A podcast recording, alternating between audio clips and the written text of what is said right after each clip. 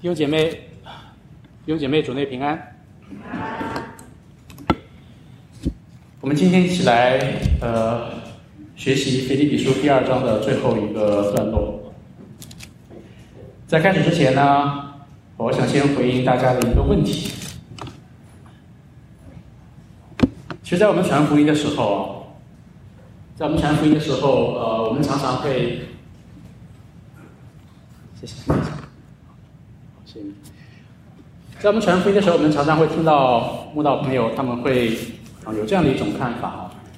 他们会说那个基督教我觉得挺好的啊，因为里面有很多的这种好的道德的教导，对吗？跟其他宗教也差不多，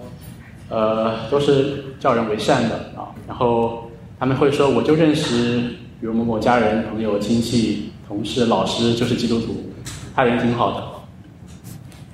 呃，然后呢，他接着又会说，可是呢，这个基督教有一点不太好，就是我觉得你们的这个信仰太独裁了，太霸道了，啊，太绝对了。因为你们说只有你们的神才是真神啊，其他宗教都是假的，其他的神都是假神啊，有点太过于绝对啊。那这一点的话就不太容易让人接受啊。不知道在座，如果你还没有信主啊，是不是也对基督教有这样类似的看法？其实这种看法蛮普遍的啊，从启蒙运动开始到现在啊，过去几百年，呃，特别是在后现代的今天啊，我们所谓的多元文化，呃，这是一种非常普遍的看法啊。呃，很多人呢，对于宗教的看法就是这个盲人摸象、盲人摸象的这个理论啊。我们从小就学这个寓言故事，对吗？呃，有一个村子，呃，村民都是盲人。有一天呢，有一头大象就走进了这个村子，啊，所以整个村民都沸腾了，啊，他们都很好奇这个不明物体是什么啊，所以他们都争相跑过去去摸它，啊，啊，摸到那个腿的呢，那个人说：“哎呀，这个这是一棵树啊，这个大象是一棵树啊。”摸到耳朵那个人他说：“大象是一是一把扇子啊。”摸到尾摸到鼻子的时候，它像一条蛇啊。诸如此类啊，然后呢，这些人摸着摸着就吵了起来啊。啊，他们为什么会争吵呢？呃，其实原因也很简单啊，因为每一个人都觉得他自己说的是对的，他非常确信这件事情。可是呢，他又发现别人所讲的跟他自己所认知的不一样啊，所以呢，他就觉得我的一定是对的，那别人一定是错的啊。每一个人都这么认为啊，所以就争吵了起来。那那我们今天来看这个故事，我们当然知道这个争吵背后的原因，就是因为他们每一个人都是有局限的啊。那么每一个人都只能触摸到这个大象的部分，每一个人都只能了解到这个真理的呃一个侧面啊。所以呢，很多人今天也就用这样的一个理论去解释这个宗教的关系哦。他们会说，其实这个世上所有的宗教啊，包括基督教在内啊，啊，就像盲人摸象一样。而每一种宗教呢，他们都可以触及到这个上帝的部分启示，啊，每一种宗教呢都包含部分的真理，但是没有一种宗教比其他宗教更加的优越性啊，每一种宗教都是好像这个盲人一样啊，所以呢，这些人他们也会教导说，我们活在今天这个时代，我们不要那么偏激，不要那么绝对，啊，每种宗教呢，大家要互相的谦卑啊，要互相学习，取长补短，对吧？这个。我们联合起来，才最接近那个真理本身啊！很多人今天是这样的一种看法啊！我记得很多年前有一次我开车路过南费城啊，在一个等红绿灯的时候，我无意当中瞥见旁边有一个房子，它有一个 bay window 哦，一个窗户，那个窗户上大大小小的摆放了十几种啊不同的偶像啊，有耶稣，有圣母玛利亚啊，有菩萨，还有个佛啊，还有个关公和财神啊。啊，什么都有啊，大大小小有十几个。我想我们很多人会觉得说，这种人也太可笑了吧？他什么都信啊，什么神都不得罪啊。啊，我们不会像他那么愚昧啊。可是事实上，如果你对待宗教的看法也是这个盲人摸象的话啊，其实我们的本质上是一样的。我们觉得那些宗教都差不太多。我为什么要先讲这个故事呢？跟今天我们要讲的这段经文其实是有关系的。就是我们今天这个时代，很多人啊，其实我们从来没有仔细的去审查过，就默认和接纳了这种观点啊。呃，特别是我们来到美国之后，我们知道美国它最呃明显的一个特点就是多元啊，多元主义。所以任何绝对性的这种排他性的信仰啊或者宣告啊，在这个国家都是不被欢迎的。所以在这里的话，盲人摸象的理论是非常有市场的啊，呃，因为这种理论听起来非常的谦卑啊，非常的有教养啊，受过教育的人才会这样看啊，呃，那些非常偏激的人呢，会觉得他们是没有文化的。所以这种理论乍听起来非常的谦卑啊，有教养啊，甚至非常的政治正确啊。可是，如果我们认真的去想一下这个背后的逻辑，我们就会发现说，这种理论其实是有问题的。为什么这种盲人摸象的宗教观是有问题的？首先，这种观点啊，他他认为所有的宗教都是瞎子，都只触摸到部分的真理。可是讲这个话的人，他却仿佛能够看到整头大象，他却看到了真理的全貌啊。他看见了那些宗教，不同的宗教就是一个一个瞎子在那边去摸这个大象啊。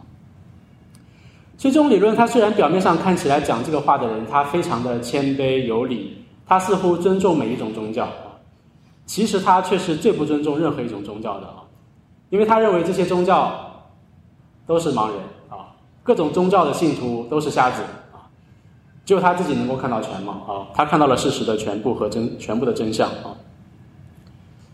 所以，无论我们是否意识到这一点啊，其实当我们在这样宣称的时候，特别是当我们表面上以一个非常谦卑的姿态去这样去看待宗教的时候啊，其实我们不自觉的把自己放在了一个更加呃有优越感的地位啊。那这个理论的第二个问题在于说，他没有办法解释这个世界上为什么有人会改变他的信仰。因为每一个瞎子，他对于他所认知的、他所触摸的部分都是非常笃定的啊，他绝对不会轻信别人跟他有任何不同意见的啊。所以，如果每一个宗教他都认为自己所认知的是绝对的正确，可是为什么这个世界上会有人改变他的信仰？如果在这个比喻当中，那个摸到鼻子的人，他深信这个大象就像一条蛇，有人告诉他说这个大象其实是一堵墙。他是绝对不会相信的，在他自己有限的认知范围之内，他绝对不会改变他的信仰。所以这个理论他没有办法解释为什么这个世界上会有这么多的人，他可能会改变他的信仰。呃，很多人我们都呃听说过一本书啊，呃，Seeking Allah Finding Jesus 啊，寻求阿拉找到耶稣啊。这个作者纳比尔他是一个从小生长在一个穆斯林环境当中的一个非常虔诚的呃伊斯兰教徒啊，穆斯林。他后来却归信了基督教啊啊，甚至成为一个非常有名的一个基督教的布道家啊，几年前过世了。呃，我们可能也听过另外一个人，我以前讲主日学的时候跟大家讲过那个呃，Question Evangelism 啊，这个书也翻译成中文啊，提问式布道啊，那个作者这个 Randy Newman 啊，他是一个从小在犹太教当中长大的一个人啊，一个犹太人，他后来也归信了基督教啊。甚至也成为一个非常热心的布道家啊，在全世界，特别是校园里面宣教啊。我们怎么样用这个理论去解释这些人他们生命当中发生的改变呢？我在网上查了一组数据哦，这个皮尤中心二零一三年的数据啊，在全美二零一三年这一年啊，在全美有一百六十万个有犹太人背景的所谓的犹太教徒美国人啊，他们自称是基督徒。在二零一五年，全球从伊斯兰教归信基督教的人口大约有一千零二十万。所以，像非洲、南亚这些地方，本来从前是穆斯林为主导的国家，啊，现在是全世界基督徒增长最迅速的地区啊。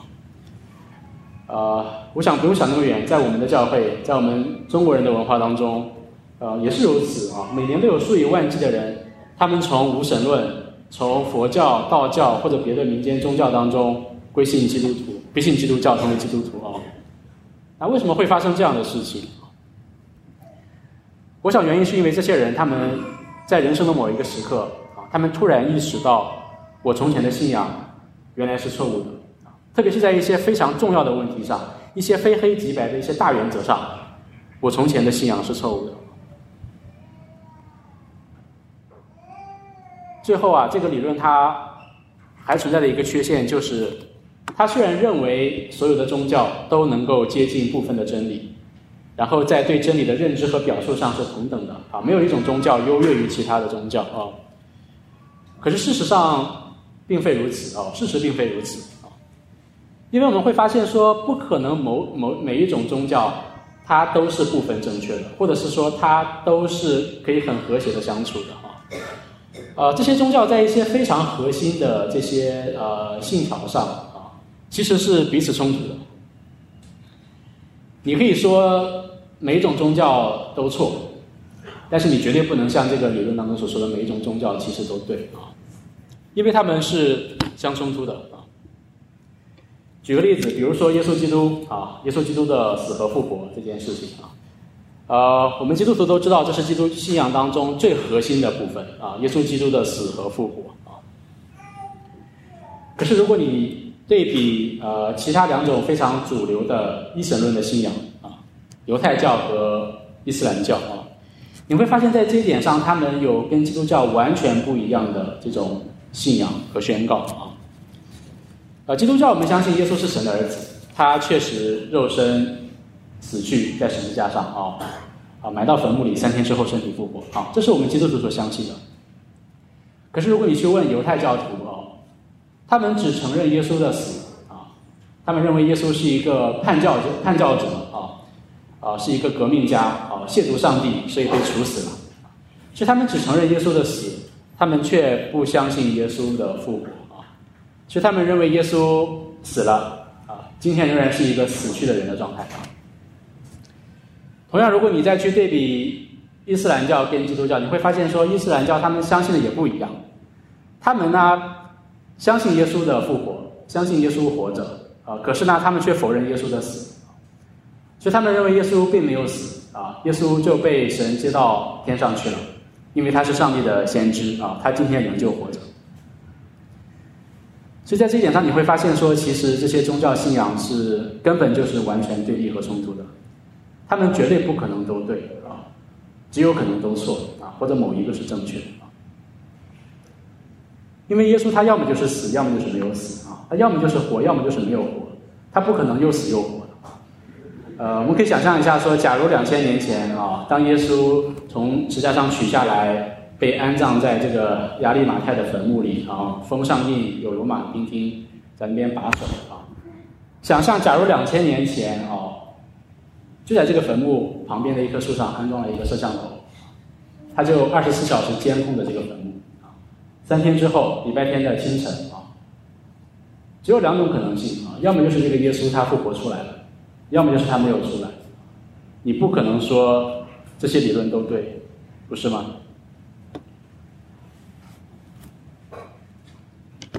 我之所以讲这个，是因为为什么当慕道朋友，如果我们认为基督教其实跟其他宗教都差不多，呃，为什么这样的一种看法是有问题的？为什么我们基督徒会说，虽然圣经当中也有很多的这些命令啊、道德的训诫，可是基督教却和世上其他的这些宗教有本质的差别？这个差别究竟是在什么地方呢？啊，这个问题其实非常重要啊，因为关于圣经当中的命令，而我们今天的这这段经文呢，其实也是圣经当中的一个命令啊。啊，我们看圣经的时候啊，如果大家将来有机会啊，去修一些这个希腊文的课啊，因为新约是希腊文所写的。啊，你一定会知道希腊文当中，啊，当用动词表达的时候，哦，啊，这个动词有很多不同的语气。那最常见的两种语气呢，一个就是啊命令语气啊，imperative，呃，一个就是这种陈述性的、描述性的语气啊，indicative。这种命令性的语气呢，其实就是啊发号一个施令啊，表达一个命令、一个劝勉啊、一个请求。而那种陈述性的动词的语气呢？它往往是直接描述啊一个事实啊或者某种状态。当我们如果看新约圣经里面啊，当特别提到一个命令的时候哦，这个命令语气常常后面会伴随着一个陈述性的语气。也就是说，这两种语气会在新约圣经当中同时的出现啊。所以有一个神学家他说这样的一段话啊，他说：“Every imperative of Scripture。”啊，意思就是说那些命令性的语气啊，What we are to do for God，我们需要为上帝做的，Rest on the indicative，就是我们在基督里的身份。所以呢，圣经当中的每一个命令，其实都是基于一个陈述性的动作啊，而这个次序是不可颠倒的。也就是说，我们今天我们基督徒看到圣经里面有命令的时候，我们说我们要去做这件事情，而我们做这件事情的时候的前提是我基于啊，或者是说我植根于一个宣告，就是我今天在基督里的身份，或者是说基督他已经做的事情啊，而这个是有一个是有一个次序的啊，基督做先在先啊，我们做在后啊，这个次序是不可以颠倒的。所以这一点其实就成为同样都是这些道德训诫啊，这这一点上就成为基督教跟其他宗教的一个最本质的区别啊。同样我们会发现，同样是命令我们去做一些好的事情，可是非基督教的那些宗教，他们这个次序就是颠倒的。他们认为人在神面前的身份啊，是要基于我为神做了什么啊，我先行善，我先积功德啊，我先做这个做那个，我才可以成为一个好人啊。呃，可是基督教则是完全相反的啊。他告诉我们说，我们人今天为神做什么啊，是在我们在神面前的那个身份之后发生的啊。就在这一点上是这个分界和区别啊。所以这个观念其实给我们提供了，我们不只看待今天这段经文啊，也看待圣经当中这些所有的命令啊，这些道德的教诲的时候呃的一个原则啊。其实，在上一次我们在讲到十二、十三节这两个经文的时候啊，当我们啊洗礼完之后，跟大家讲这个成圣的这个话题的时候，啊，其实我们回过头来看这两个经文，其实它就是一个命令性的一个动作，加一个宣告性的动作啊。所以保罗说：“我亲爱的弟兄，你们既是常顺服的，不但我在这里，就是不在这里，你们都是顺服的啊。你们就应当恐惧战惊，做成你们得这个功夫啊。”所以这里讲到这个成圣的人的责任的部分啊，是一个命令。是我们要做的啊，是 imperative 啊。可是之后保罗马上就讲，因为你们立志行事，是神在你们心里运行啊，是圣灵在你们心里运行，为要成就他的美意。换言之呢，我们人之所以要顺服，人之所以可以成圣啊，是因为神在我们里面，他已经使我们成圣啊，already but not yet 啊，神已经做了，他正在做，而他将来一定会继续的做下去啊。所以，当我们今天要结束《腓立比书》第二章的时候，我们知道，啊，这一章其实是《腓立比书》当中最重要的一段经文了啊，因为里面有关于，呃，特别是新约当中关于基督论的最重要的一段经文，差不多啊，呃，耶稣基督的降卑啊和升高，啊，这是非常重要的一件事情啊，啊，它提供了我们今天教会生活、基督徒生活的这个最根本的原则。所以在第二章里面，我们一直要把这样一个一个图画啊，一个观念放在里面。就当我们看到腓立比书保罗教导这些命令的时候，我们首先要知道说，我之所以要去这样做，呃，是因为耶稣基督啊。可是呢，不是因为耶稣基督他是一个更高的道德榜样，所以我要去效法他啊。不只是因为他是一个伟人，他做的很好，所以我们要去学习他啊。更是因为耶稣基督他的死和复活，他的谦卑，他的顺服所带来的改变啊，所以我们今天要去遵循命令，是因为这个改变，而不只是去效法一个正能量的一个正面的例子啊啊，换言之，今天我们遵循命令的时候，不是因为耶稣基督的榜样啊，而是因为耶稣基督的救恩。所以十三节，保罗就接着讲到一个命令哦，他说：“你们在基督徒在成圣的过程当中哦，要做一件事情啊，是一个非常具体的应用。我们今天不是会觉得说，这个教会总是讲福音，那些福音我都听了八百遍啊，可是觉得这个福音跟我的生活又有什么关系呢？我要怎么做呢？啊，呃，其实我们忽略了圣经当中，因为圣圣经里面告诉我们很多，我们应该怎么做啊？啊，这里就是一个再具体不过的应用了啊。你们在教会生活当中。凡所行的啊，都不要发怨言，起争论啊。呃，这件事情其实跟我们上一节的这个上文的这个成圣是有关系的啊。对，呃，在成圣的过程当中，我们必须要进行的一个操练，就是管好我们的嘴。呃，在原文当中，这个发怨言和起争论啊，啊，比如说怨言这个词啊，它当然有抱怨的意思啊，complain 啊。呃，可是他除了抱怨的意思之外呢，他在原文当中，它更准确的意思是在强调那种非公开性的、私下的那种偷偷摸摸的抱怨啊，背后的这种论断啊、闲言碎语啊，或者是说你背着那个当事人，你在背后跟其他人、个别人偷偷摸摸的讲他的坏话。圣经当中说，对于我们我们已经成圣和正在成圣的基督徒，我们要远离这样的事情啊。我们在教会里面不要发怨言。啊，起争论也是类似的意思啊。对，呃，除了这里之外，新约当中其他更多的地方，这个词翻译成恶念啊。那表明其实它不只是在在讲这个大家有不同意见这件事情的表面啊，它更强调这个争论背后人的那个邪恶的意念啊或者动机。所以当保罗说你们在你们当中不可以发怨言起争论啊。他不是说我们教会弟兄姐妹之间，我们不可以对一件事情有不同的看法啊，就像我们之前已经讲过，你们要意念相同啊，心思相同，爱心相同，要合一。合一也不只是说啊，牧师说什么就是什么啊，合一也不是说我们意念相同就是要一个模子刻出来啊。所以不要发怨言，不要起争论，并不是说我们不可以在一件事上有不同的意见，或者说不可以讨论辩论啊。而是提到说，我们不可以在背后啊，让这个争论是让这个争论是出于我们一个恶的动机啊，或者是说我们的那个背后的那个思想，那个才是更加重要的啊。如果我们跟别人辩论，如果我们去抱怨一件事情或者抱怨一个人，我们的动机不是说想要去出于爱心去帮助他，去指出他的错误，帮助他改进啊。而是出于论断，出于诋毁啊，甚至在这个过程当中，是为了彰显自己的这种骄傲啊、荣耀啊。甚至我们去质疑一件事情的时候，我们的动机不是说怎么样可以让这个教会变得更合一、更好啊，而是对这个看不惯，对那个看不惯啊啊，甚至我们的背后是想要去呃建建立一个小团体啊。那这个动机，保罗说就是这里所说的发怨言和起争论啊，这个是邪恶的啊。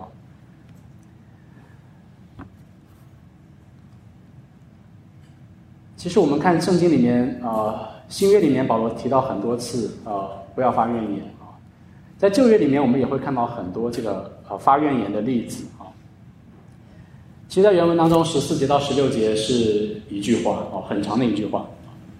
就像保罗他在想到教会的合一，想到谦卑，想到耶稣基督道成肉身，想到你们要继续的顺服之后，他写到这里啊，当他写下说你们不要发怨言起争论的时候。呃，我想保罗他可能那个时候正想到，就是菲利比教会也许正面对类似的情况啊，就是菲利比教会当中也许有些弟兄姐妹，他们就在抱怨一些事情，他们当中有争论啊，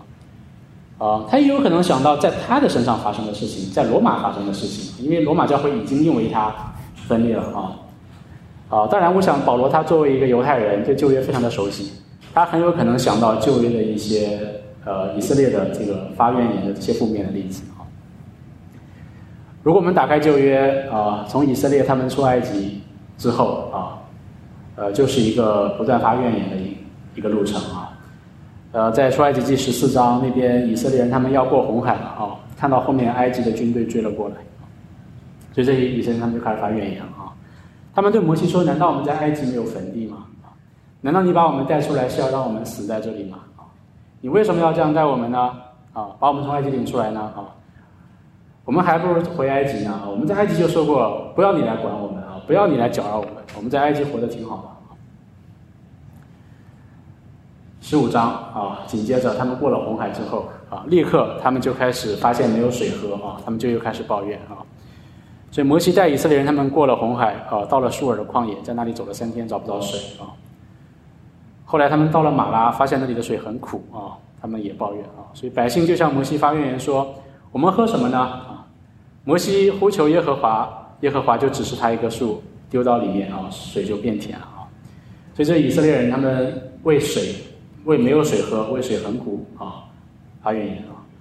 之后到第十六章，我们看到啊，他们又为食物发怨言啊。当他们在旷野的时候，以色列人向摩西、向亚伦发怨言，他们说：巴不得我们早死在埃及啊，耶和华的手下，那时我们坐在肉锅旁边，吃得饱足啊。你们却将我们领出来到这旷野，是要叫我们这些会众都饿死啊！啊，呃，你会发现以色列人他们好像生活当中会为着各样的这种，呃，你叫他苦难也好，或者叫他这种挑战也好，会有各样的抱怨。即便是刚刚经过红海的这种大而可畏的神迹啊，可是他们马上就会开始因为食物、因为水啊，会发出抱怨。不但如此。之后我们继续读啊，到了民数记，他们已经经过四十年旷野的漂流啊，他们已经到了这个迦南的边界，就要准备打仗，得到这块应许之地了啊。可是以色列人却发现这些迦南人，他们人高马大的啊，非常的看起来非常的凶猛厉害啊，所以他们回来又抱怨啊。哎呀，他们说你把我们带到这里啊，神把我们带到这里是要让我们死在这里吗？啊，我们还不如死在埃及呢啊。都比这里强啊！什么神拯救我们？其实他就是要让我们死在这些迦南人的刀剑之下啊！所以到这里，到民数记十四章这里啊，我们看到终于啊，上帝忍无可忍了。对，耶和华就对摩西和亚伦说啊：“神说，这恶会众向我发怨言，我忍耐他们要到几时呢？以色列人向我所发的怨言，我都听见了！你们告诉他们，耶和华说。”我指着我的永生启示，我必要照你们达到我耳中的话待你们，你们的尸首必倒在这旷野，并且你们中间凡被数点，从二十岁以外的向我发怨言的，必不得进入我启示应许你们住的那地，唯有这个加勒和约书亚才能进去啊。所以保罗他。了解旧约，他绝对知道这个发怨言是一个非常非常严重的罪啊！啊，这是以色列人在旷野当中四十年，第一代出埃及的以色列人他们倒地在旷野的一个最根本的原因，因为最根本的罪就是他们每天不停的抱怨。所以，我想保罗他写到这里的时候，他也一定想要用这个例子、这个故事来警戒啊当时新约的教会啊。圣经当中没有说为什么保罗要特别的教导这一个命令啊，他也没有提供足够的背景告诉我们说，菲利比教会如果他们有这个发怨言的情况，他们是因为什么发怨言啊？不过，假如保罗他在这里，他他的思想当中是要将当时的菲利比教会跟旷野的以色列人做对比的话啊，我们可能可以猜测有类似这样的情形。比如说，正像以色列人他们的抱怨，大部分是因为他是因为他们的当时的那种苦难的环境啊，他们因为在旷野里面吃不好喝不好啊，然后又因为里面那个环境过于的艰难啊，甚至最后要打仗啊，因为每天吃吃那个马嘛哦，吃的够够的了啊，所以呢，他们可能是因为这些环境向神发怨言啊。所以，他今天在那个时代的菲利比教会可能也类似啊，他们可能也在某种苦难当中啊。比如说，他们可能也觉得因着这个信仰，对吗？他们在被周围的这个社会啊，被国家、被人所逼迫啊。这是为什么在第一章二十九节到三十节那边其实有一个线索啊？保罗提醒他们说：“你们要为基督受苦啊，你们要征战。”在第二章十二节的那里啊，保罗也特别提醒和鼓励他们说：“你们既然是常常顺服的啊，要继续的顺服神。”所以很有可能保罗在提醒他们说：“你们虽然环境对你们很不友好啊，呃，虽然你们因着这样的一个苦难的环境，你们心里面心生抱怨，可是呢，你们要这个以史为鉴啊，你们要知道我们受苦是理所应当的啊，是非常正常的。我们要为主受苦，要为主征战啊，并且要顺服。”呃，同样呢，另外一种可能性就是说，这些非比教会的基督徒哦，他们很有可能还为着教会的领袖啊发怨言啊，因为在旧约旷野的时代，这些以色列人呢，他们不单为环境啊，他们也对摩西、对亚伦啊有不满啊。呃，我们在民书记也读过另外一个故事啊，有一个利未人的后代叫做可拉的啊，他就不服这个神所设立的领袖啊，他不服从不服从这个摩西的带领。他就私下里面发怨言哦，这个蔓延，这个怨呃怨言就蔓延开来哦，影响一批人啊。这批人在私下里面，他们就呃背地里攻击摩西亚啊。他们后来起来公然的要去呃诋毁他啊，攻击他们。所以我们也在那个故事当中看到，神就施行及时的审判哦，这个可拉党的人，他们顷刻之间就覆灭了。所以很有可能这个教会，菲利比教会也有一些弟兄姐妹，他们是对保罗有一些的不满啊和抱怨啊，他们可能会抱怨说，呃，因着你这个人啊，因着你向我传福音啊，因着我成为基督徒啊，今天我才受逼迫的啊，因为你今天在罗马被关了起来啊，多少也波及到了我们啊。呃，几年前王怡牧师他被捕的时候啊，在教会也会也产生了分裂，呃，支持他的人。会说他是为主受苦啊，呃，可是诋毁他的人就是说都是因为你，你在台上讲道讲就好了啊，你为什么要批评政府呢？呃，都是因为你每天在那边骂共产党啊，把我们也给拖累了啊。我想当当时菲利比教会也许也有弟兄姐妹，他们也对保罗有类似的这种抱怨啊，或者他们的抱怨可能对于领袖不只是对于保罗啊，也很有可能是对菲利比教会当时的这些。呃，领袖们这些负责人们发怨言啊，我们只是猜测啊，因为在第二章最后结尾的时候，我们看到保罗他差遣提摩太和以巴弗提呃去腓利比教会啊，他特别的提醒教会你们要接待啊这两位领袖啊，因为他们是主的仆人啊。提摩太保罗说他是我的儿子，他跟我是有同样心智的啊，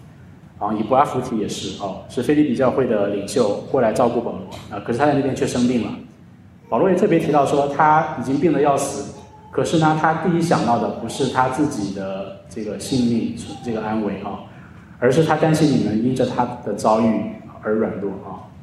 所以保罗也在强调说，你看他就是一个非常谦卑的人啊，他看别人比自己重要啊。呃，他们就是两个之前保罗所讲的那个谦卑的一个非常好的一个榜样啊。所以保罗可能暗示说，你们要接待他们啊，因为他们正是神所设立的。领袖啊，我们不知道为什么这些弟兄姐妹他们会有抱怨啊。对，不过我们知道这一定对这个教会来讲是非常要紧的一件事啊。呃，可是我想我讲到这里，弟兄姐妹也许里面还产生另外一个问题啊，就是为什么啊？为什么这个发怨言这件事情这么严重？特别是我们如果读了旧约的那些故事，会觉得非常的可怕啊。以色列人只是因为一些抱怨，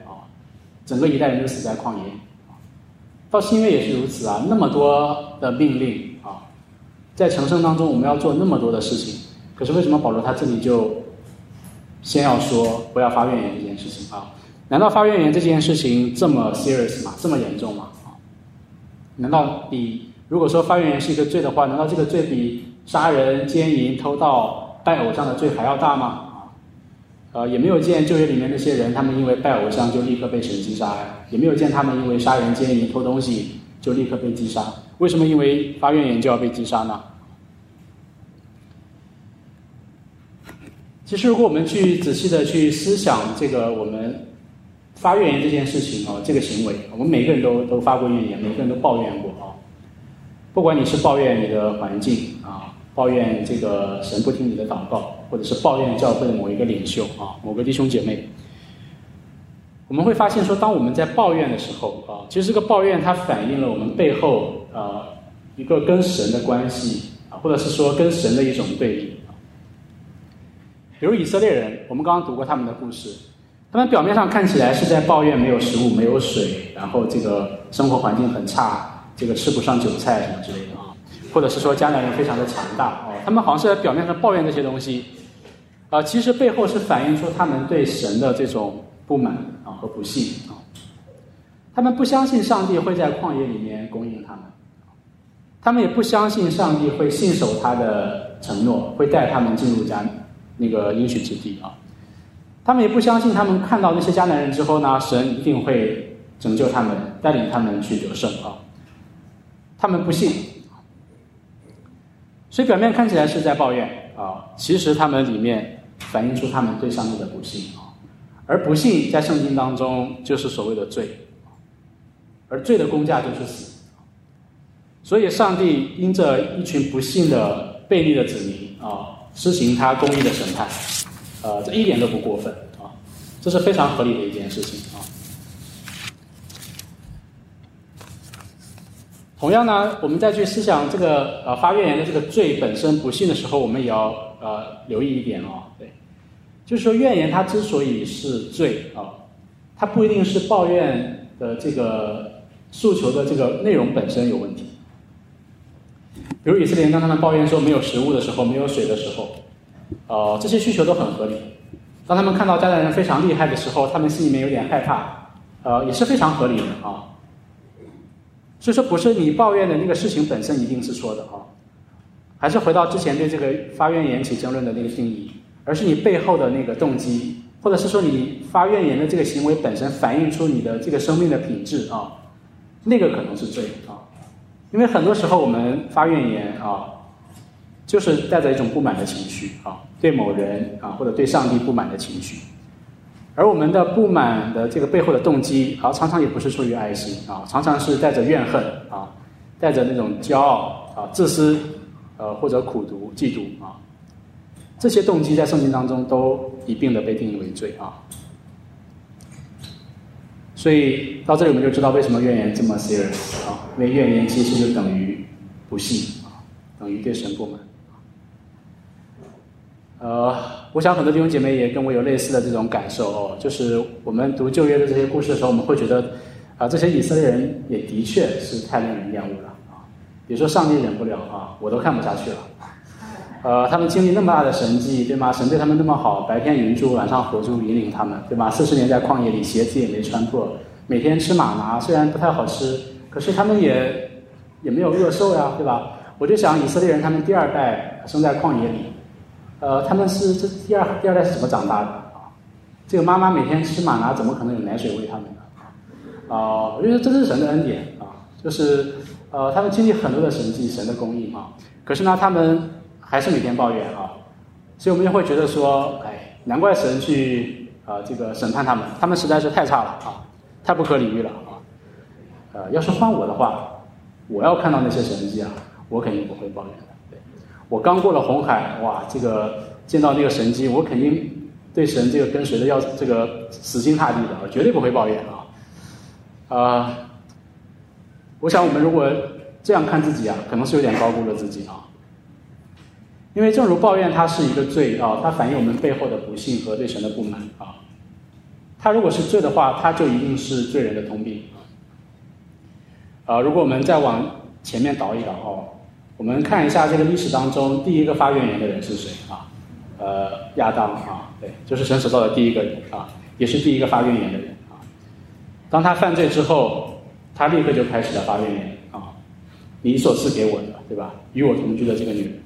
她把那树上的果子给我，我就吃了啊。所以亚当背后的潜台词就是说，这不是我的错啊，是夏娃的错。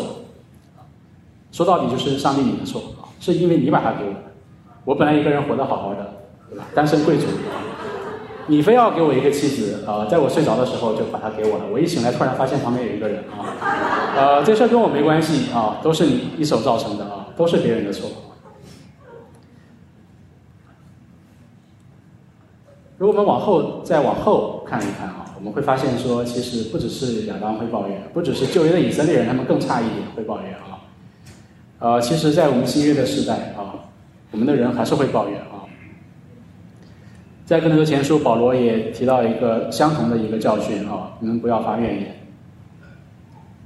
他说：“你们不要发怨言啊，像他们，保罗就刚刚回顾过旷野的以色列啊，像他们有发怨言的，就被灭命的所灭啊。”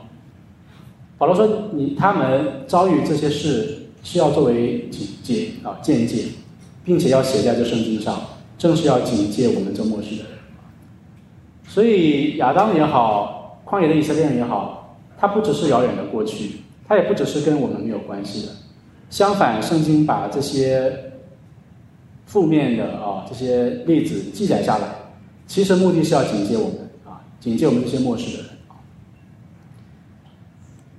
同样，在犹大书最后，犹大书在圣经当中比较被忽略啊，可是这卷书在最后的时候，它也。给出了我们一个相同的、非常严厉的一个警告啊。呃，他从亚当啊追溯过来啊，亚当的七世孙以诺，他曾预言这些人说：“看呐，主带着他的千万圣者降临，要在众人身上行审判，正是那一切不敬虔的人所妄行一切不敬虔的事，又正是不敬虔之罪人所说的顶撞他的刚愎话。这些人他们所犯的罪啊，就是私下议论、常发怨言的，随从自己的情欲而行，口中说夸大的话啊，为得便宜而谄媚人。所以。”我们弟兄姐妹，如果在教会里面，我们要为了教会的合一啊，我们要谦卑顺服啊，敬畏神啊，我们就要停止抱怨的行为啊。也许我们之前抱怨过，只是我们不以为然啊，觉得也没什么大不了的啊。呃，可是希望经经文给我们一个提醒，是让我们知道说，抱怨其实是非常 serious 啊，是非常严重的一个罪。当我们基督徒在教会，不管是为着人、为着事、为着环境抱怨的时候啊，其实我们这个抱怨的对象，最终一定都是指向神。不管我们是在抱怨苦难、抱怨环境啊、抱怨祷告不垂听、抱怨王前牧师啊、抱怨弟兄姐妹啊、抱怨教会的麻婆豆腐啊，啊，其实最终我们都是在抱怨神啊。我们的潜台词就是神，你给我的还不够好。你所做的这个事情我不满意，你不够爱我啊，呃，其实这个这个矛头都是指向上帝啊。特别是如果我们放在这一章的上下文，保罗如果在这一章他是在教导教会的合一啊，那这里发怨言和起争论，其实就是对教会的合一一个最大的攻击啊。因为怨言和争论会破坏教会的合一，破坏教会。破坏基督在教会里面已经做的完成的工作啊，去拆毁上帝的功啊。所以，当我们在背地里面去议论一个弟兄、议论一个姐妹、议论一个牧者的时候啊，对，其实我们就是在对这个人、对教会的合一造成伤害啊。当我们出于恶意啊，想要证明自己有说话权啊，证明自己才更有智慧，自己的这个意见才是正确的时候啊，如果是带着恶意去跟弟兄姐妹争论的时候啊。其实我们我们也是在无形当中去破坏和拆毁啊教会的合一和神已经做的工作啊。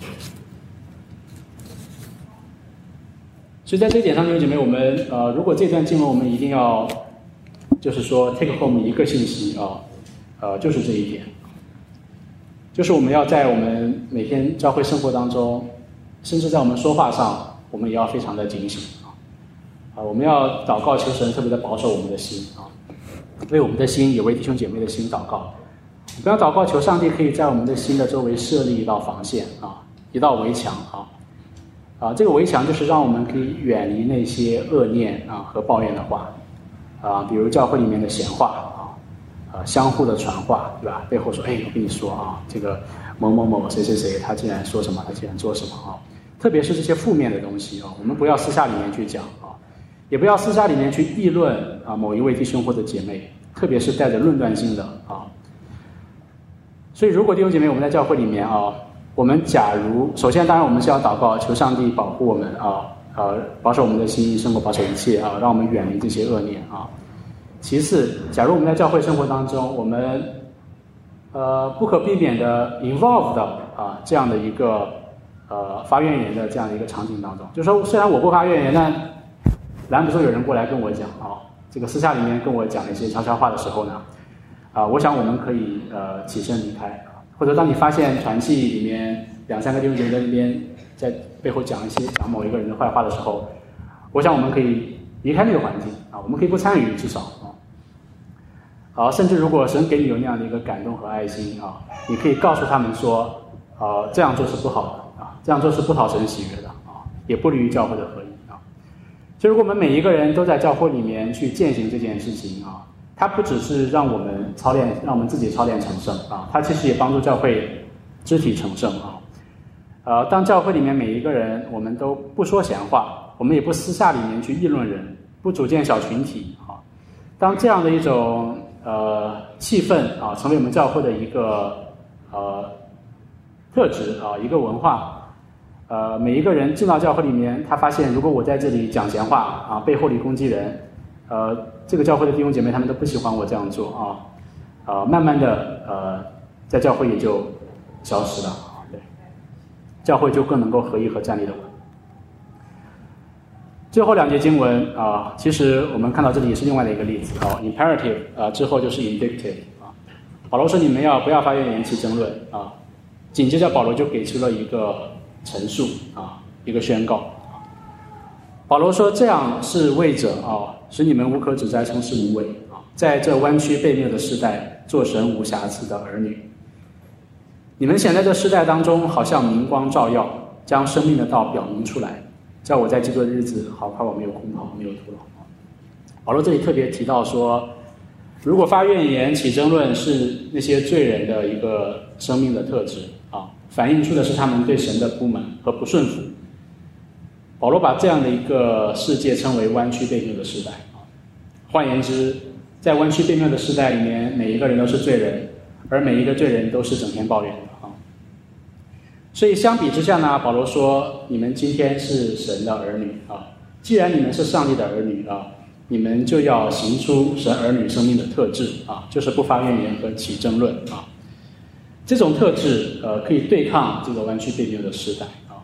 当一群人在那边讲闲话的时候，他发现哎，你怎么不不过来跟我讲啊？你怎么这么不合群啊？他们可能表面上会攻击你啊，会排外啊，会排斥你啊。”可是久而久之，他们会发现说你不一样啊，你的生命不一样，你背后所相信的一些价值观不一样。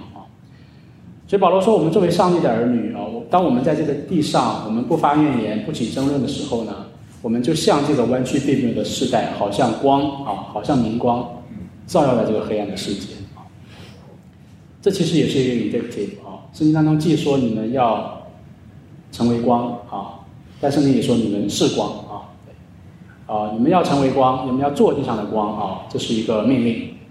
但是圣经也说你们已经是光，啊，这是一个啊宣告啊。同时保罗在这里也提醒说，我们教会啊基督徒，我们要通过这样的好的行为，遵循这样的命令，我们要将生命的道表现出来啊。再一次回应上一节保罗说到成圣啊，work out 叫 salvation 啊，就是将你的救恩活出来，表现出来啊。所以基督徒在地上教会啊，我们不只是传福音啊，我们的使命绝对不只是传福音啊，不只是在讲，更是要活出福音啊，显出这个福音，显出这个生命的道啊，这个可能更加的重要啊。呃，可能弟兄姐妹听过一个笑话，我几年前在网上看过一个笑话，是基督教就是教会呃蛮普蛮那个有名的一个笑话啊。呃，那笑那个笑话是说有一个人啊，这里面没有性别攻击啊，只是笑话当中是有性别的啊。啊，有一个女士，她开着车啊，她这个到了一个红灯啊，在她前面那辆车呢，啊，看到灯变黄了，就停下来了啊。啊，其实那个时间点本来这两辆车都是可以冲过去的啊，啊，可是前面那个人他非常的遵纪守法，他看到黄灯他就停了，而后面的这位女士呢，她没有过去啊，她刹了一个急刹车之后，她就非常的愤怒，然后拼命的在车里摁这个喇叭，然后这个伸出手来去敲这个车的外面啊。有没有竖中指我就不知道了啊，非常的生气啊，那个歇斯底里的在那边怒吼啊，这个啊拼命的摁前面那个人啊。后来就在等红灯的时候呢，这个这个女司机就发现有人敲她的玻璃啊，她一看，在她后面是一辆警车啊，然后那个警察就把她 pull over 了啊，就把她带出来，把她带到警察局啊，啊做了一堆的调查之后啊，过了几个小时，警察出来把她释放了啊。警察说：“这个这个女生，这个女士还问警察说：‘你为什么要抓我？’啊，呃，这个警察就说：‘啊，对不起啊，我抓你也是有原因的啊，因为我在你后面啊，我发现你对前面那个车非常的凶啊，你非常的这个狂躁啊，你非常的愤怒，然后呢，你又摁喇叭，又是在那边跳脚，然后呢，我发现你的车背后那个 sticker 上面啊，上面写的 ‘What would Jesus do？’ 啊，就耶稣会做什么？”啊，还有一个 sticker 写的是 “Follow me to the Sunday school” 啊，跟我一起去参加教会的主日学。然后呢，你的那个车牌的那个框呢，还有一个耶稣语哦。所以那个警察说，所以我当时我怀疑你这辆车是偷的啊。啊，这是一个笑话啊，对。啊，我每次回想起这个笑话，我都忍俊不禁啊，对。呃，不知道我们有没有基督徒在这个活在这个地上，也像这个司机一样啊，对，就是我们虽然是基督徒。可是我们却活出来的，跟我们的信仰啊完全是不一样的啊。所以最后作为总结和应用啊，呃，实价模式啊，这个图片我希望可以印刻在我们每一个弟兄姐妹我们的生命当中啊。我们要不能够忽略圣经当中那些命令性的经文啊，但同时我们去看待命令、遵循命令的时候，也千万不要走入我们一开始的时候给大家讲的一个错误的宗教观，觉得好像我们也只是在去 follow 这些东西，跟那些宗教有什么差别呢？啊？我们效法耶稣基督，不是因为耶稣，不只是因为耶稣的榜样啊，更是因为耶稣的救恩啊，是因为今天耶稣他所做的，已经发生了一些的改变啊，因着他的死和复活，我们今天在他里面已经有了新的生命，并且神今天借的圣灵在我们当中每天与我们同在，所以他一定会使我们成圣啊，这是上帝的工作，他一定会完成的啊。所以最后给大家三个问题来应用啊。第一个问题就是我们如何来看待圣经当中，特别是新约当中的那些命令啊？因为我们总感觉好像新约的那些命令跟我们，呃，是更有关系的啊。啊，提醒大家的一点就是说，我们要知道这个命令，它既是命令，它更是陈述啊。这两者是缺一不可的啊。如果我们的信仰只强调命令，我上来只是给大家讲一通这个道德啊这种教导啊。而忽略了那个陈述啊，就是基督的福音的话，那我们的这个信仰其实也就变成了呃冷冰冰的这种律法主义啊。可是反过来，如果我们在教会里面讲道也好，我们查经思想也好，我们只强调这个陈述的部分，我们只是一遍一遍的在讲这个福音是什么，神怎么样的爱我们啊，耶稣基督怎么样的舍己，呃，可是却忽略那些圣经当中命令性的教导啊。那这个信仰就会变成一个抽象的一堆话语啊，它就变成了飘在空中、不接地气的啊啊，不会影响我们在地上的生活啊。所以命令啊，这个命令加陈述啊，缺一不可。那第二个应用呢，就是我们要来如何处理这个发怨言这件事情啊？对，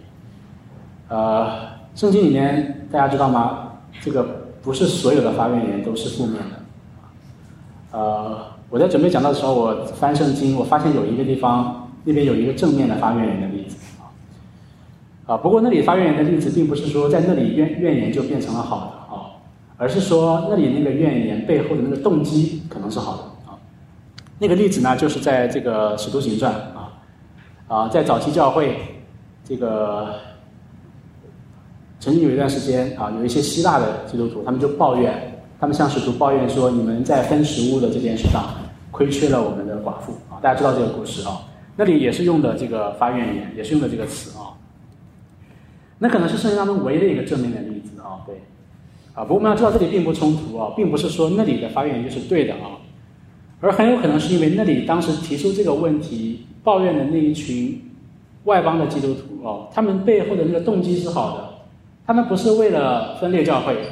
他们是为了教会的合一，他们是看到教会在这件事上做的是有缺乏的啊，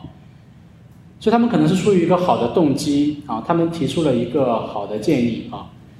说明我们也看到那个故事后来的发展哦，使徒说我们做使徒的，我们当然是以祷告和传福音啊为为念啊为主，我们肯定不是要去处理这些行政的事情啊，可是呢，教会确实有这样的一个需要啊，所以当时十二个使徒就祷告啊。在教会设立了七个执事啊，他们都是有好的品格的，呃，他们领袖专门分饭菜啊，所以那个故事到最后结尾的时候就提到说，福音就从那一天啊大大的兴旺啊，所以这是圣经当中可能唯的一个发愿言的一个一个正面的一个例子啊，所以放在今天，呃，我们听完这段信息，不是弟兄姐妹以后在教会里面，我们都每天唯唯诺诺的啊，什么不同的意见都不敢提啊，这个。讲任何的批评都必须得教好多人，甚至当着当事人来讲哦，对，呃，也不是那个意思哦。我想我们今天如何来处理发怨言？除了自己，我们在审查我们的内心和动机啊。那对于教会来讲，当我们如果真的听到弟兄姐妹他们有所谓的怨言和抱怨的时候啊，啊，我想我们可能首先也还要想的是，或者是说，如果把如何把它扭转成一个正面的一个例子和见证。我们可能要思考，就是说，这个弟兄姐妹他所抱怨的事情，他所提出来的这个 question 啊，啊，他是不是好的啊？呃，是不是有可能使我们的教会变得更加的合一啊？或者是说补充我们一些领袖们的盲点啊？所以建议就是对自己，如果我要发怨言的时候，我要审查内心。我如果不是出于爱心，我就不要讲。我如果说这句话不是为了造就那个人的目的，我就不要讲啊。反过来，对于听到怨言的啊，特别是教会的领袖们啊，我们所思想的是说，这个弟兄姐妹他所发出的这个怨言。有没有可能成为对教会的一个祝福啊？最后一个应用就是成圣的操练啊。呃，十二十三节讲到成圣，对吗？我们既不可以忽略我们的责任，我们要努力的做成自己的救恩，但同样这也是上帝的工作。呃，其实发怨言也好，这个这件事情本身也好，也是硬币的两面啊。我们要做的就是呃祷告呃。控制自己的舌头啊，远离这样的事。但同时，我们也知道，神使我们成圣啊，他会改变我们啊。当我们带着顺服、依靠神的心，我们可能会发现，我们的生命不知道从什么时候起，可能突然就远离了这个发怨言的这种恶习啊。呃，让最后用两分钟啊，分享一个自己的故事啊。啊，我分享自己，我很少分享别人的见证啊。因为还要先征得别人的同意，我一般就分享自己的见证啊，而我的见证一般都是负面的啊，就像保罗所说的，我更愿意分享自己的软弱啊，啊，所以呢，这个见证也是一个自己的软弱啊，呃，当我思想说我向神发怨言的时候，我第一个想到的一个例子就是，那是很多年前的事啊，很多弟兄妹可能也听过这个故事，我大概在几年前讲到时候讲过一次啊，很多年前的事情，呃，那是一个发怨言的一个啊一个例子啊。呃，那个时候大概十年前了，我刚来美国不久啊，还是神学生，然后非常热心的跟我太太结婚以后，呃，服侍教会，呃，带领团契啊，呃，有一次呢，给团契外展买这个食物的时候啊，啊，当时是我和纪校两个人啊，我们从加拿大买了食物回来要搬到教会啊，当时的教会在四四二零，然后我就把车这个临时停在路上，打了几这个应急灯，然后往里面搬东西。那天还下着雨，就几分钟的时间啊，我我搬完食物出来，发现啊，有一个工作人员给了我一个 ticket 啊，对，我就和他辩解，我说我只是停几分钟啊，我人也没有离开车子，我只是在搬东西啊，而且你看还下着雨，我也不是故意这样的啊，就跟他解释啊，但是那个人他不听我的辩解，他最后还是给了我一个罚单啊，呃，所以我这件事情我后来办完之后，我们家当时就住在楼上啊。我回到家以后就非常的愤怒啊，就向神发怨言啊，啊，那是比较年轻的时候的自己啊。我的怨言就是神，我是在服侍你啊，我是在牺牲我的时间啊，牺牲我的金钱啊，啊，帮你买食物，帮你的教会买食物。我只是停了一下车啊，呃，你却让我吃罚单。还有呢，我后来跟那个开罚的人员辩解的时候，请他收回的时候。我就我其实心里面边请求边祷告啊，我说神你是掌管一切的，你也掌管这个人，你就让他收回他的这个行为啊。但是没有，后来我回去抱怨当中，除了抱怨这个，我就抱怨我说神啊，你你没有能力啊，你的能力还不如那个那个 PPA 的那个工作人员的权力大呢啊，这个你都不能拦住他的手啊，我不信了啊，这个神不可靠对啊，我回去就跟我太太啊一通抱怨啊，然后我太太说。后来这件事情过去以后，我太太说：“你知道吗，王乾？当时你在跟我歇斯底里的发怒的时候，你的眼睛看起来像魔鬼，对，真的是非常的愤怒啊！啊，这件事情过去以后，我后来我也冷静下来，我也醒察醒察我的内心，醒察我的抱怨，我其实才发现，其实是我里面对上帝的不满和不信啊，甚至里面有很多的偶像啊，甚至我也意识到我的爱心其实是呃还不完全的哈，对，啊，总之这件事情就过去了，就过去了很多年啊。啊，还有一个小，还有一个这个小的一个细节啊，啊，我后来有一次在讲道当中，我就分享到这个这个故事啊，对，就这件事情过去不久，我就当时还在旧堂的时候，我就分享了这个故事，啊，那个罚单是五十块钱啊，那个后来我讲完道之后，第二天礼拜一啊，我我打开我们家邮箱，我就发现里面有一张一百块钱的支票啊，不知道是谁给我的，但我知道肯定是教会的某一个弟兄姐妹啊，他知道了这件事情。他怜悯我这个非常软弱的弟兄啊，不想让不想让我在刚刚出来做神学生服侍教会就因为五十块钱跌倒啊，所以就偷偷的呃给了我这个钱啊，对，哎，我当时拿到，大家猜猜我的这个心理的这个心理活动，呃，既不是喜乐，也不是窃喜啊，而是一种这个怎么说呢，很很觉得很丢脸啊，这件事情就过去了啊，我也没有意识到神在我里面的工作啊，直到过去很多年啊。啊，我已经在我之前那个教会做了传道人啊。有一次我去呃这个 city 这那个市中心的一个医院里面去探访一个老姐妹啊，我当时也是把车停在路上，我看着停的是没有问题的啊，我就上去在那边跟她聊天，为她祷告，大概过了两个小时我才下来啊。下来以后我就发现我的车不见了啊啊，我都怀疑我是不是停错地方了啊，找来找去发现我的车不见了啊，我才意识到一种可能性啊，原来车子被拖走了啊。后来我就打电话啊，果不其然啊，车子确实被拖了啊。然后后来就叫一个弟兄把我带到这个那个地方，然后交了钱两百多块啊，然后把车子开出来。呃，我那天开车回去的路上，我就一下就想起来几年前我那次吃罚单的经历。呃，可是我那天我不知道为什么，也是下雨啊，我开车回家的路上，我发现我心里面竟然没有因为这件事情有抱怨和苦读，对。就我我发现我没有，我竟然没有说，哎呀神，你看我又是服侍你，探访一个老姐妹，多么的有爱心啊，你的仆人啊，这个你还把我车拖走，让我交两百块钱啊，我那个月我那时候一个月也才没多少钱啊，我发现我完全没有抱怨啊，不是因为我那个时候的经济条件变得更好，绝对不是啊，而是因为我突然发现啊，原来我的心变得不一样了啊，啊，我就知道说其实是上帝在我里面的工作啊。我今天跟大家分享这个见证呢，呃，其实让大家知道说，呃，牧师传道人其实也是非常软弱的，但同时呢，也是想透过我的见证，在我的软弱的这个基础之上呢，呃，给大家一一些的盼望啊，就是上帝他真的是会改变我们的生命啊，会改变我们的心。既然我们是神他的儿女，他就一定会让我们的生命能够成为他儿女的样式，能够成为他的荣耀啊。所以我们要对上帝有信心，你可以对自己没有信心啊。但是我们一定要对上帝有信心。我们一起来祷告。现在天父，我们感谢你，呃，透过腓立比书，啊，再次教导我们教会合一是何等的重要，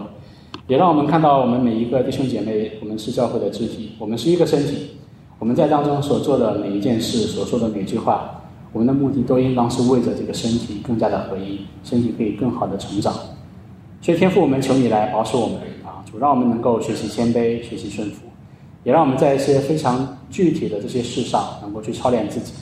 特别的求你来恩待祝福我们啊，让我们的教会成为一个不发怨言、不起争论的教会。我们可以为着神的国，为着我们的事工，为着比如如何向新生传福音，我们可以大发热心，我们可以激烈的在那边辩论。但是求神让我们心里面不是出于恶意，不是去攻击我们的弟兄姐妹，攻击我们的领袖。当我们看到教会这样那样事工上的缺乏的时候，主让我们也不只是在那边抱怨这里不好那里不好，而是我们愿意去思想如何可以让这个教会变得更好啊，如何可以提出一些建设性的意见啊啊，主愿你让我们的教会啊在这一件事上，主啊能够荣耀你，能够讨你的心愿，让我们的教会成为一个彼此相爱啊、彼此扶持、彼此成圣，也帮助彼此成帮助对方成圣的教会。感谢你这样的祷告不配，奉耶稣宝贵的名求，阿门。